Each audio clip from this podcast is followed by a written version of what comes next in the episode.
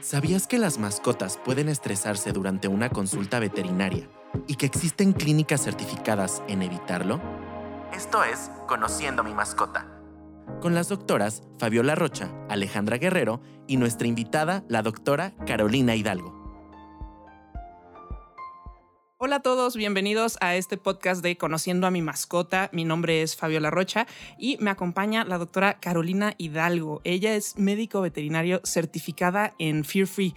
Y esto de Fear Free literalmente significa libre de miedo. Pero por favor, platícanos, doctora Carolina, ¿qué es todo esto de Fear Free? Bienvenida. Muchísimas gracias. Muy contenta por la invitación. Y bueno, sí, Fear Free, aunque se entendería como libre de miedo, en realidad es una certificación que tengo que es un compendio de herramientas, de protocolos y de metodologías que te permiten ayudar a los perros que tienen miedo a poder ser atendidos de una manera adecuada dentro de la clínica veterinaria. Pueden ser perros gatos, aves o caballos. Yo trabajo con perros y gatos y también te ayuda a identificar un perro que ya tiene miedo o que está desarrollando aversiones, miedos a ir a la clínica y fobias, para que tú al identificarlo, él vaya con el menor estrés posible. Lo que buscamos es que ese perrito y ese gatito que va al veterinario la pasa muy mal, a grosso modo, la pase mejor. Muchos de ellos pueden revertir por completo el miedo que tenían y con otros vamos a trabajar para darles herramientas y que sus visitas sean lo más amables posibles. Entonces, de verdad, nuestras mascotas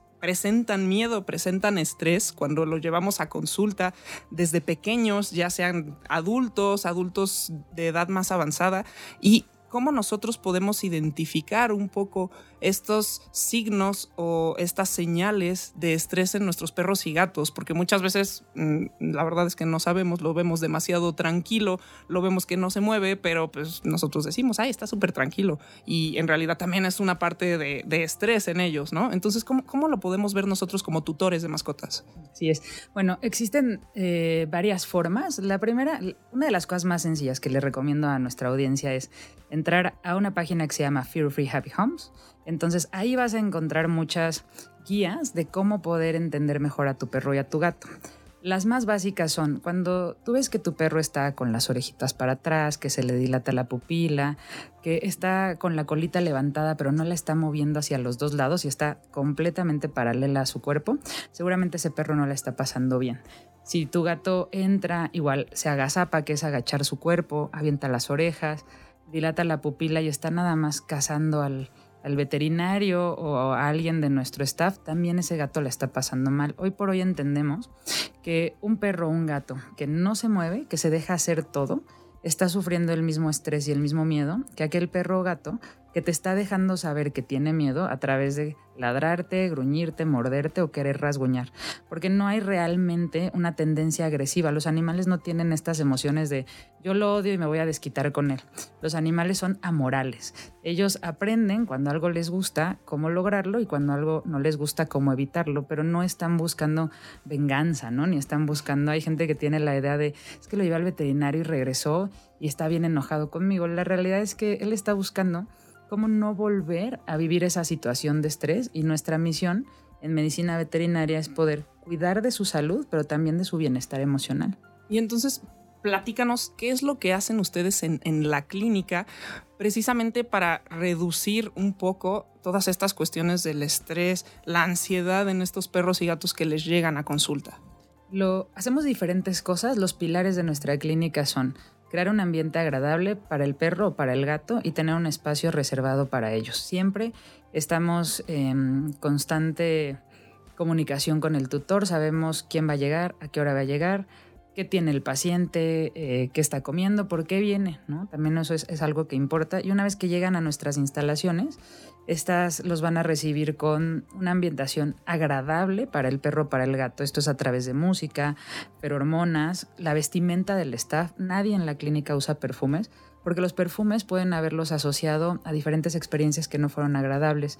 En la llegada a la clínica se espera que el paciente entre al consultorio sin estar expuesto a otros pacientes que pudieran estar peleando. No tenemos realmente una sala de espera. La gente llega, puede pasar unos segundos en la recepción en lo que se dirige al, cubículo que sea el que le toca ese día con su médico y no hay batas blancas. Eso también es algo que es parte de nuestro estándar porque por la gama, por expresarlo así, de colores que ven el perro y el gato.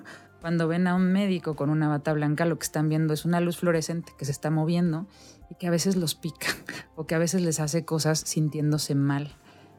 Como médicos, al poder leer a un perro o a un gato, además por nuestra experiencia, saber la edad en la que está y el padecimiento con el que viene, nos va a permitir hacer un mejor manejo y no hacerlos pasar un estrés mayor. Hay veces que no voy a necesitar revisarle los ojos o, mm, eh, no sé, de repente hay pacientes que no van a necesitar estar en la mesa. Si es un paciente que le tiene miedo a la mesa, damos la opción de un tapete en el piso y el médico va a acercarse al paciente en esas condiciones o los ponemos en un sofá donde ellos también tienen oportunidad de estar cómodos dentro de todas las cosas que hacemos, pienso que estas son las primarias para una aproximación de una primera consulta. O sea, literal es que nuestro paciente esté súper cómodo, nuestro perro, nuestro gato se sientan lo más a gusto posible, digo, dentro de lo que cabe en una consulta, ¿no? Entonces, está bastante interesante este tema. ¿Qué recomendaciones les puedes dar a los tutores que nos están escuchando cuando deben de llevar a su mascota a, a una consulta al veterinario? Para mí es importante que los tutores sean escuchados y lo primero que los invito es que si ustedes ven algo atípico en su perro o su gato, puedan comunicarse con su médico, si, no, si, no, tienen un veterinario, que se comuniquen a la clínica y pueden generar un espacio previo para no llegar corriendo a la veterinaria. ¿Cuándo vas a llevar a tu perro o tu gato a la veterinaria? Cuando las cosas estén cambiando, cuando su rutina ya no sea la misma. La rutina puede cambiar porque ya no lo estás sacando este, al baño a la misma hora, pero a lo mejor el día que no lo sacaste a la misma hora tuvo diarrea dentro de casa, ahí sí la rutina cambió y él se enfermó, vale la pena llevarlo porque no siempre es la rutina. ¿Cuándo también lo voy a llevar? Pues si tiene eh, moco, si tiene legaña, si no está comiendo bien, si no está tomando el agua que acostumbra a tomar, las cosas que, por las que tú irías al médico, sería importante que llevaras también a, tu perro o a tu gato y de ser posible, no esperar a que el evento se repita dos veces. También hay tutores que me dicen, es que lleva tres días vomitando. Eventualmente eso se puede volver un mayor problema y afectar a otros a otros órganos dentro de su cuerpo, porque aquí a lo mejor solo era un vómito porque comía algo que no debía, pero después se enferman de otras cosas. Lo ideal sería, si mi perro tiene un vómito, una diarrea, este se repite, debería ir al veterinario. El vómito y diarrea son las cosas más comunes, pero no quiero dejar de lado el que está cojeando, el que no camina igual o el que está muy enojón. Los viejitos no son enojones necesariamente. Los viejitos pueden tener dolores articulares que no pueden manifestar. El perro y el gato no manifiestan el dolor, como las personas, no se quejan. De hecho, difícilmente vas a encontrar llanto, lágrimas per se. Y sobre todo los gatos, ¿no? Sobre todo los gatos. Los, gatos además son los grandes imitadores. Es probable que tú como tutor del gato lo lleves al veterinario y tu médico te diga, está con una afección grave del riñón, que tenga alguna obstrucción incluso de vías urinarias y que esto no lo hayas notado de inmediato, tal vez lleva un día o dos de evolución porque el gato busca por todas formas que tú no te enteres que él se está sintiendo mal. Entonces, esto es, es esperado, pero por eso en los gatos justo los menores cambios les hacen siempre llamar a la veterinaria y muchos de nuestros tutores escriben y nos dejan saber qué es lo que les llama la atención. El staff de inmediato se comunica con un médico y si consideran que es un motivo de consulta se agenda un espacio. Ok, hablaste de eh, cambios de rutina. Muchas veces estos cambios en la rutina también llegan a generar cierto estrés en nuestras mascotas, ¿verdad? Así es, en los gatos puede desarrollarse incluso algo que llamamos cistitis idiopática. El gato tiene estrés y de repente empieza a tener trastornos en la micción. Puede orinar fuera del arenero, puede eh, orinar a diferentes tiempos, puede orinar en nuestras cosas y no siempre es un tema de solo conducta. Sí está involucrado el estrés, pero pudo haber desarrollado una, voy a llamarlo una inflamación de vías urinarias debido a estos cambios que hubo en su rutina. Entonces, estas cosas de reportarlas al médico valen toda la pena.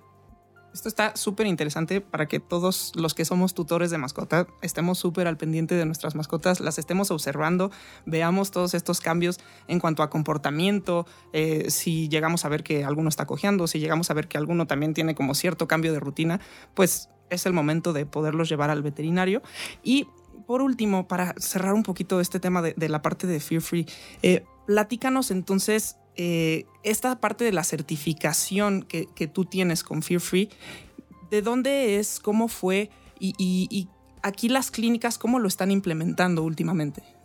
la certificación es una, primero, esto es una escuela que fundó el doctor Martin Becker en el 2015 Él estuvo haciendo medicina por muchos años y se dio cuenta que al escuchar a los pacientes, él iba a hacer una mejor medicina, porque si tú ves que un perro o un gato entra con miedo y logras ayudarlo a que supere el miedo, te va a permitir tocar el abdomen, tocar los ganglios, abrir la boca. Y al final eso es la medicina veterinaria, es ir al doctor, pero del perrito, del gato o del caballo. Si nosotros logramos, yo digo que la veterinaria, y muchos colegas lo mencionan, la veterinaria es como la pediatría. No, puedes tú necesariamente decirle te voy a inyectar para sentirte mejor a un niño, pero tienes que buscar a través de juegos y cosas que se distraiga y que quiera regresar lo menos estresantemente posible. Con los animales sucede igual. El doctor Martin Becker se ayudó de muchos especialistas y desarrollaron este programa de certificación Fear Free, en el cual te enseñan a través de ciencia basada en evidencia cómo puedes ayudarlos. Hay toda una metodología que tienes que adaptar. Esto no es puedo hacer esto con todos los pacientes, hay que hacer un traje a la medida, pero puedes adaptar con todas las herramientas que te dan la metodología para que tus pacientes vayan más tranquilos a la clínica, no desarrollen miedos o para poder desensibilizarlos a esos miedos que tenían. Para mí esta certificación significa mucho porque yo tengo un perro, mi perro se llama Falcor, y Falcor nació con miedo. Falcor, hay muchas cosas que él, está en hiperalerta, hay muchas cosas que a él le ocasionan estrés, le costaba mucho trabajo salir a la calle. Cuando yo quise ayudarlo, esta parte de la medicina nadie me la dio. Nadie me dijo cómo poder ayudar a un paciente durante mi formación académica para que pueda ir a la clínica y lo pueda revisar el especialista. Yo dije, ¿qué voy a hacer si Falcor necesite al ortopedista? Se va a comer al ortopedista. Entonces, a través de estas herramientas encontré cómo ayudarlo para que el día que él necesita una revisión, esta se pueda llevar a cabo de manera exitosa. La medicina no existe sin los pacientes y la medicina no es posible sin la revisión clínica. Nosotros no queremos sedar o anestesiar a cada paciente que llegue para poderlo revisar, porque no es lo que quieres hacer con tu familia. Nuestra intención es poder hacer una, medicina más amable y respetar a los pacientes. Es una medicina que también tiene que ver con un bienestar emocional. Nuestros tienen un récord emocional. Fear Free es hacer una mejor medicina a través de no utilizar herramientas aversivas. Para mí también significa eh, poder entender y aprender mejor de mis pacientes. Al final ellos son mis maestros y ver a ese paciente que antes no le podían tomar la temperatura, que antes no podía ir al médico, que nunca le pudieron tomar sangre, le va a cambiar la vida al paciente y al tutor. Todos conocemos a alguien que dice, yo no llevo a mi perro o a mi gato al veterinario porque sufre mucho. ¿Para qué lo llevo? Lo llevo por diarrea, regresa vomitando por el estrés. Si logras llevarlo, seguramente su salud se va a ver beneficiada y no vamos a tener al paciente que ya va muy mal a la clínica porque la pasaba muy mal. Hay una deserción importante en los consultorios de los perros y gatos que la pasan mal. O sea, el perrito que quiso morder y no lo pudiste leer, el gatito que tuvo miedo y no lo pudiste leer, al final el tutor llega a casa y dice, nunca más. Mi perro y mi gato la pasó tan mal que prefiero no llevarlo. Y tal vez cuando se deciden a llevarlo, ya no es una ya no es una opción, ya es una necesidad porque el paciente está muy mal y a mí clínicamente me deja sin herramientas porque ya lo que me queda es dar un diagnóstico en una etapa de un estadio seguramente avanzado de tal o cual enfermedad y con un individuo que en cuanto lo compenso ya no se vuelve a dejar manejar otra vez porque no sabe estar en la clínica. Si les enseñamos desde pequeños, también es una es, cooperación voluntaria y es un es un ganar ganar. Pues muchísimas gracias, doctora Carolina. La verdad es un tema súper interesante y para todos los que tenemos mascotas y que hemos visto y que han experimentado miedo, ansiedad, estrés en la clínica, ¿dónde te podemos encontrar? Muchas gracias por la invitación. Eh, yo me encuentro en la clínica veterinaria Pet Point, en la calle de Frontera, 175 entre Zacatecas y Querétaro. Ahí nuestras redes son petpoint.com.mx y de ahí vienen todas las redes sociales. Perfecto. Muchísimas gracias, doctora, y muchas gracias a todos ustedes por escuchar. Lleven a sus mascotas al veterinario y de preferencia, pues que sea libre de estrés. muchas gracias. Gracias. Gracias por escuchar nuestra segunda temporada de Conociendo a mi mascota. Compártenos tus dudas y síguenos en nuestras redes sociales, arroba Royal Canin México en Facebook e Instagram. Hasta la próxima.